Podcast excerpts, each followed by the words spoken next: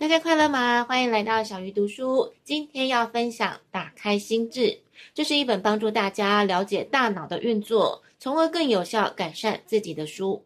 这集就跟大家分享对小鱼很有帮助的几个重点，也希望能让大家有不一样的收获。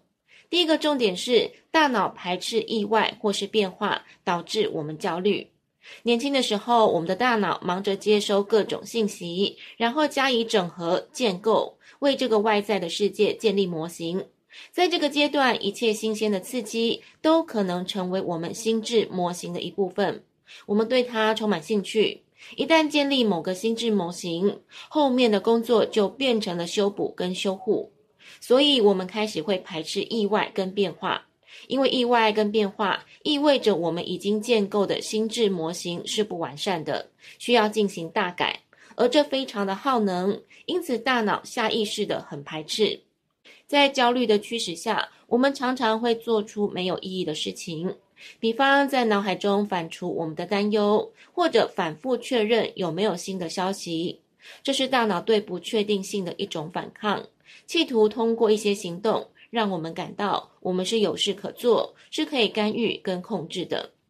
理解了这一点，你就会明白为什么我们害怕风险，为什么我们会短视，为什么我们难以完成目标。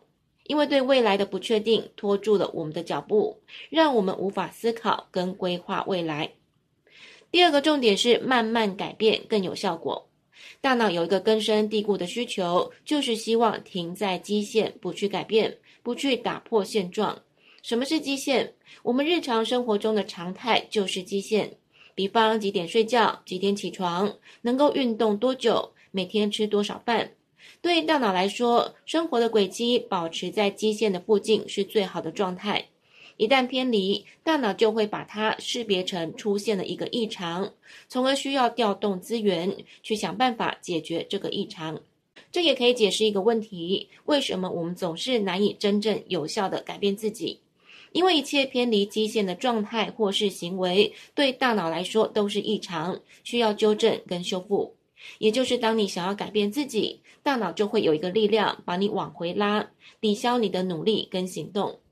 因此，如果你想要养成一个好习惯，不要指望一下子就做到，而是要慢慢的、日复一日的微调，来改变自己的基线。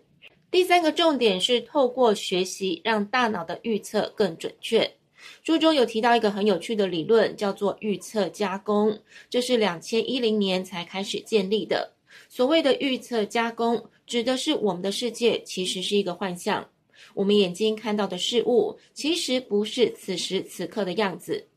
当光反射进入我们的眼睛，转变成电信号，然后经过视神经进入初级视觉皮质。最后被我们认知，这个过程大约需要一百毫秒，也就是我们实际看到的世界是一百毫秒之前的状态。那么，为什么我们感觉不到世界延迟了一百毫秒呢？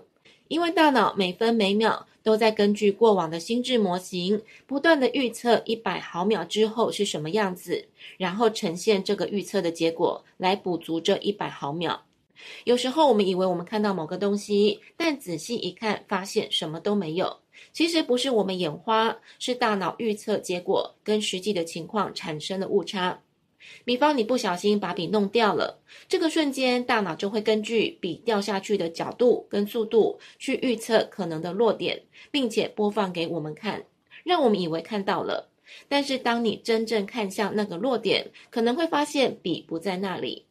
正因为大脑是透过过去的经验或是记忆来做预测，因此如果预测错误，那就是我们学习的时候。只要努力学习，创造新的经验跟观点，就有机会让大脑在下一次预测的时候更为准确。最后复习一下这一集的三个重点：第一个是大脑排斥意外或是变化，因为这导致我们焦虑；第二个是慢慢的改变更有效果。第三是透过学习，让大脑的预测更准确。希望这一集的分享让大家能更了解大脑的运作，在你下次遇到状况的时候，就能更知道如何应变。小鱼读书，下一次要读哪一本好书，敬请期待。